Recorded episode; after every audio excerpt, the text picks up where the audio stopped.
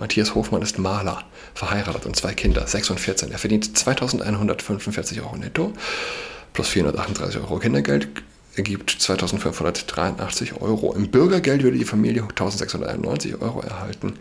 Hinzu kommen 800 Euro Miete und 250 Euro Heizkosten. Macht 2741 Euro.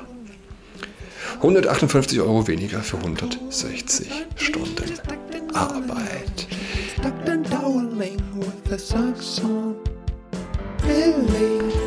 Hallo und herzlich willkommen zu unserem Podcast. Mein Name ist Julian Adrat. Ich war am Sonntag auf dem Spielplatz, äh, habe auf dem Spielplatz mit einem Typen gesprochen, ähm, der nicht wusste, dass im deutschen Parlament, in unserem Parlament, ein biologischer Mann auf einem Frauenlistenplatz sitzt. Er ist äh, vor einer Woche zum zweiten Mal Vater geworden.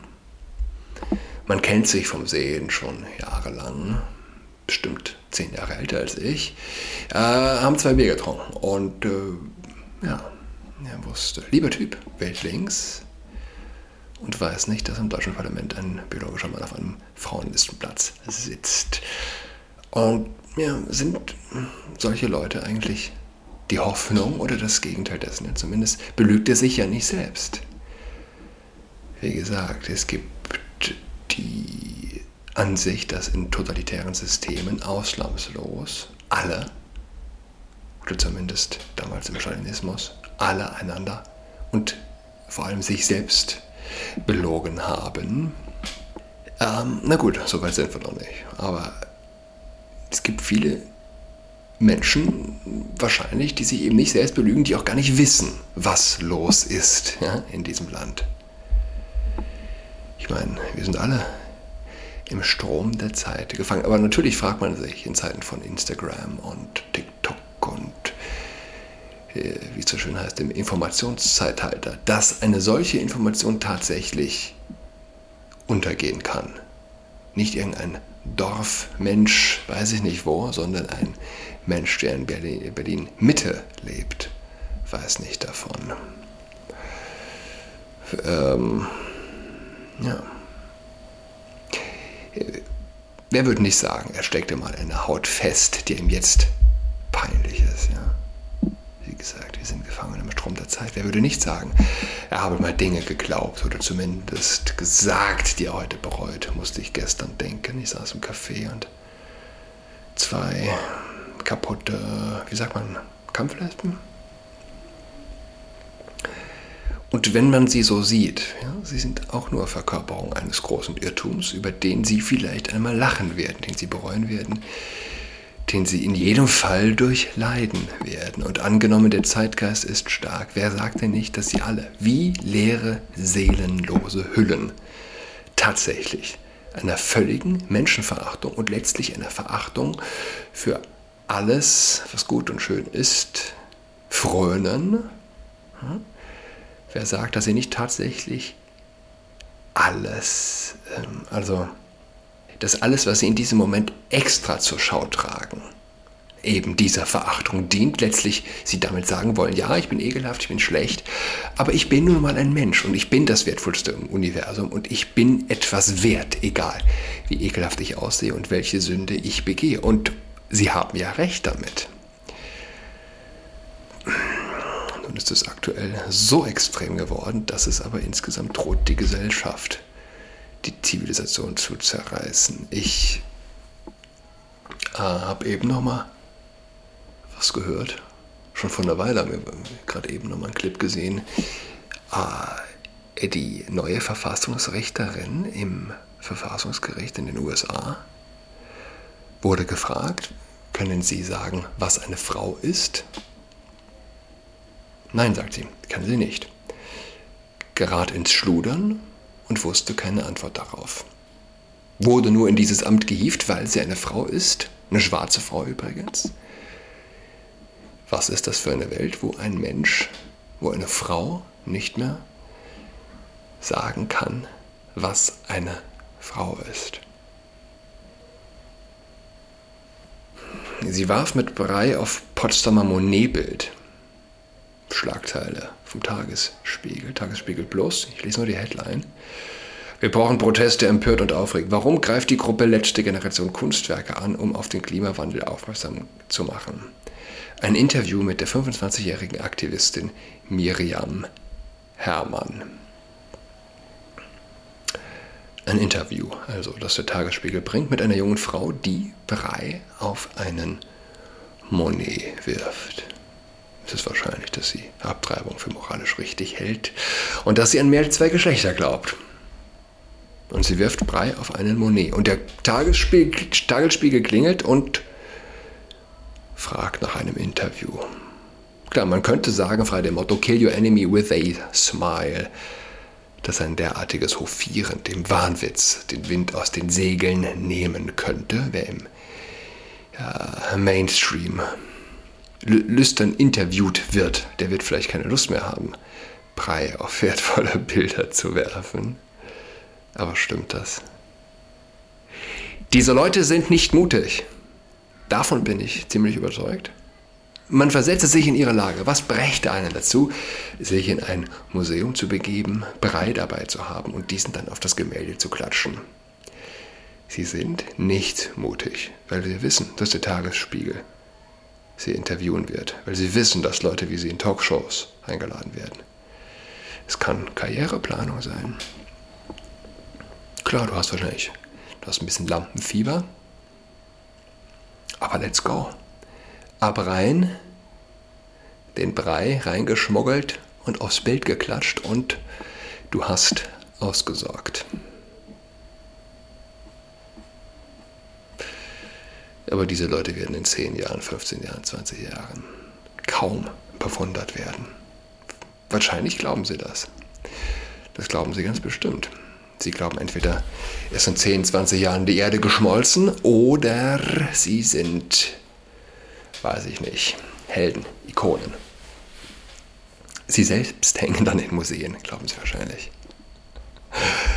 Es ist eine wirklich gestörte Welt, in der wir leben. Aber es war nie anders. Das Volk Israel erlebt Wunder um Wunder.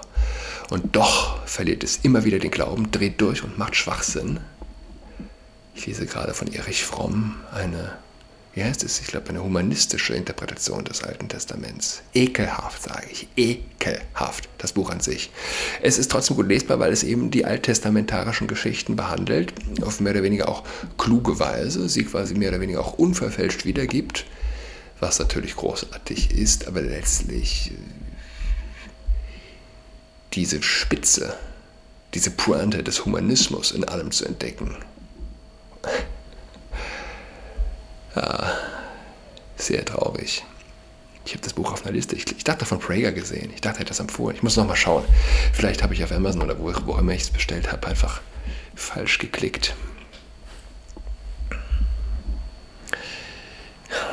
Es war nie anders, das Volk Israel. 40 Jahre in der Wüste war es, nee, es war nie anders. Aber man hat als Mensch ja nur, sagen wir, drei Generationen zu leben und frühestens in der zweiten hat man vielleicht ein bisschen den Überblick, also zumindest die Möglichkeit, die biologische sozusagen, über eine Generation hinwegzusehen. Das war am Sonntag in der Kirche, als ich mich das wieder gefragt habe. Hat es das je gegeben, dass eine Jugend je so unfassbaren Schwachsinn geglaubt hat. Es waren vier Messdiener und während der Priester und der Diakon keine Maske getragen haben, die vier tragen die FFP2 äh, zwischen, sagen wir, die sind zwischen 8, 9, 17 Jahren komplett durchgängig Maske getragen. Es ist ein Verbrechen, Kinder die Maske tragen, während die Erwachsenen die Maske, keine Masken tragen. Aber es sind ja die eigenen Eltern, die es mittragen, die es durchsetzen bin mir nicht sicher, ob ich das mal im Podcast erwähnt habe. Ich hatte mich ja mal lautstark in der Deutschen Oper zum Wort gemeldet. In der frisch renovierten, proppenvollen Deutschen Oper. Unser 14-jähriger Sohn damals war, hat im Jugendorchester mitgespielt. Und vor dem Tutti, äh, was hatten sie gespielt? Tchaikovsky, ja? Nussknacker. Gab es immer mal wieder so ein paar Kammermusik-Auftritte, äh, Streichquartett, Blasquartett, solche Sachen. Und der Moderator hat durchgeführt. War letztes Jahr im Sommer. Der Moderator trug keine Maske, er befragte aber die Kids, 14 war die Obergrenze, waren meistens weitaus jünger und die Kinder Äh, also deren Horn zum Beispiel so groß war wie sie selbst. Es war tatsächlich äh, meine Aktion, während Bläser vorne standen, was mich nochmal mehr aufgeregt hat. Die sitzen dann also da, die Kids mit ihren Rieseninstrumenten, die Minis in ihrer Aufregung kurz vor ihrem Einsatz auf der Bühne unter der Maske, während ein maskenloser Moderator ihnen das Mikro vors Gesicht hält, während er ihnen eine Frage stellt. Ich war ziemlich außer mir und habe äh, losgerufen, ziemlich laut. Zieht doch mal die Maske aus. Vielleicht mal irgendein Fluch. Ich weiß es nicht mehr genau. Ich hatte im Nachhinein die, die Bedenken, dass die Kinder sich angeschissen äh, gefühlt haben mochten. Aber meine Wut galt ja dem Moderator und allen Eltern, die das akzeptieren. Diesen schweigenden Schweinen, ja, die in der deutschen Oper also saßen. Die Kinder hatten sich dann alle ganz schnell die Masken vom Gesicht gezogen, nachdem ich gerufen hatte. Aber meine eigentliche Frage, hat es das je gegeben, dass junge Menschen, 11, 12, 13, 10, wie auch immer, wirklich solch jenseitigen Unsinn geglaubt haben, dass es mehr als zwei Geschlechter gibt? So früh ideologisiert zu sein, konnte man je einem Elfjährigen einen abergläubischen Glauben vorwerfen. Wie war das, als ich elf war? Das ist 21, ja, wow, 21 Jahre her. Was haben wir geglaubt? Was war es, was wir an Unsinn geglaubt haben? Ich weiß es nicht. Mir fällt tatsächlich nichts ein. Äh, aber wer unter den Hörern älter ist, das, äh, weiß ich, gab es unter den Zehnjährigen damals etwas, was wir mit heutigem Aberglauben vergleichen können. Und wahrscheinlich ist Aberglaube das richtige Wort. Das Christentum ist zum ersten Mal in einer Generation quasi nicht mehr existent. Und ein echter Aberglaube greift schon die Kinder. Das war wahrscheinlich, das war nie anders. Was gibt es nicht schon in anderen Kulturen bei Kindern für abergläubische Bräuche? Kim Del Rorrison, der Buchpreisträger, die Autorenperson, ist tief von einem Aberglauben durchdrungen, von dem Glauben an Hexerei, worüber man noch vor zehn Jahren die Augen verdreht hätte. Kein Mensch hätte ihn ernst genommen.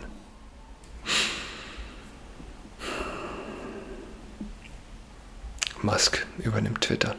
Viele sagen, er hätte Trump sofort freischalten müssen. Ich habe auch den Trump und äh, 100 weitere bekannte Accounts, berühmte Persönlichkeiten, die nicht twittern dürfen, obwohl sie nie zu einem Genozid oder Ähnlichem aufgerufen haben. Persönlichkeiten, die schlicht nicht vogue sind und öffentlich dazu, dazu gestanden haben. Aber es haben sich mehrere gigantische Werbegrößen zusammengetan und gedroht, dass würde Trump wieder twittern dürfen, dann ziehen sie ihre Werbung ab. Mir spukt eine Zahl im, rum, äh, im Kopf herum, 60 Milliarden, das kann nicht sein, ja? 60 Milliarden Werbekosten, vielleicht 60 Millionen, ich weiß es nicht. Aber klar, grundsätzlich, Twitter ist ein Unternehmen und General Motors zum Beispiel hat gedroht, oder hat, glaube ich, sogar schon auf Eis gesetzt. Aber es ist paradox. Oder was heißt paradox? Es ist nicht paradox, überhaupt nicht. Es ist schlicht der Lauf der Dinge. Es liegt an Individuen, an Individuen wenn es zum Positiven geht. Zum Negativen entwickelt sich eine Gesellschaft über alle. Zum Positiven wahrscheinlich nur über Individuen.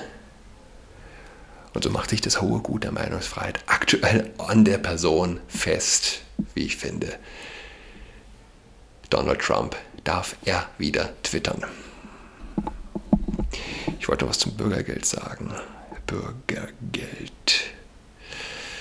Der Bundesrat also droht, die CDU droht es im Bundesrat zu blockieren, bedarf ein Gesetz, lese ich von Wikipedia, ein Gesetz nicht der Zustimmung des Bundesrats, handelt es sich um ein Einspruchsgut, das interessiert uns nicht.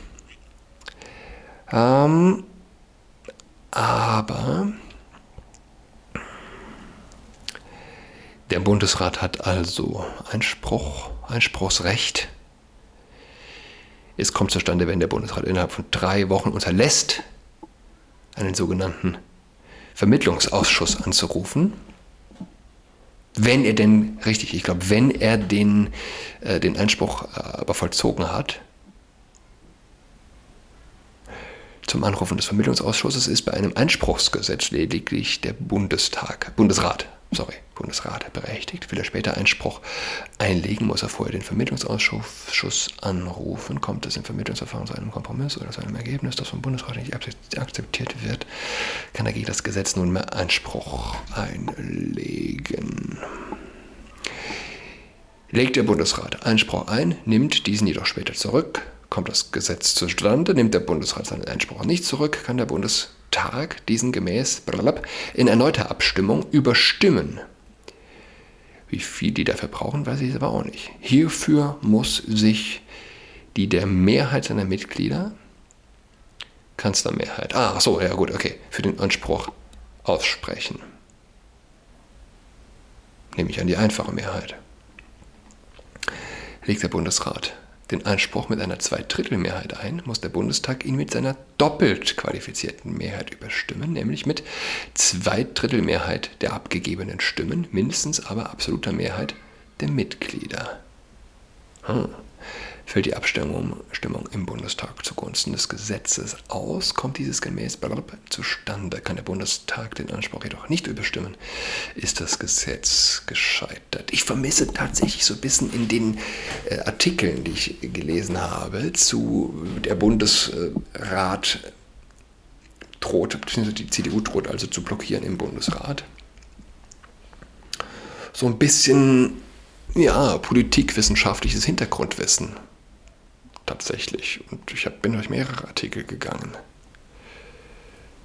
Fehlt, oder? Wäre doch, wär doch irgendwie nice. Ich lese von Twitter. Matthias Hofmann ist Maler, verheiratet und zwei Kinder, 6 und 14. Er verdient 2145 Euro netto plus 438 Euro Kindergeld ergibt 2583 Euro. Im Bürgergeld würde die Familie 1691 Euro erhalten. Hinzu kommen 800 Euro Miete und 250 Euro Heizkosten. Macht 2741 Euro. 158 Euro weniger für 160 Stunden Arbeit. Dass an einem solchen Beispiel es tatsächlich Stimmen gibt, die äh, etwas wie Bürgergeld oder überhaupt solche äh, Transferleistungen für gerechtfertigt, für fair halten man zweifelt an allem. Aber es passt. Ich, ich, ich, weiß es, ich weiß nicht, was ich krasser finde. Die Fraktion, die es für fair erachtet, wenn ein Mann im Frauensport mitmacht, oder die Fraktion, die es für fair erachtet, wenn also ein Mensch, eine Familie mit Arbeit weniger Geld hätte als ohne. Ich wünsche allen schöne Ferien noch. Wir, sehen, wir hören einander wieder übermorgen Donnerstag. Tschüss.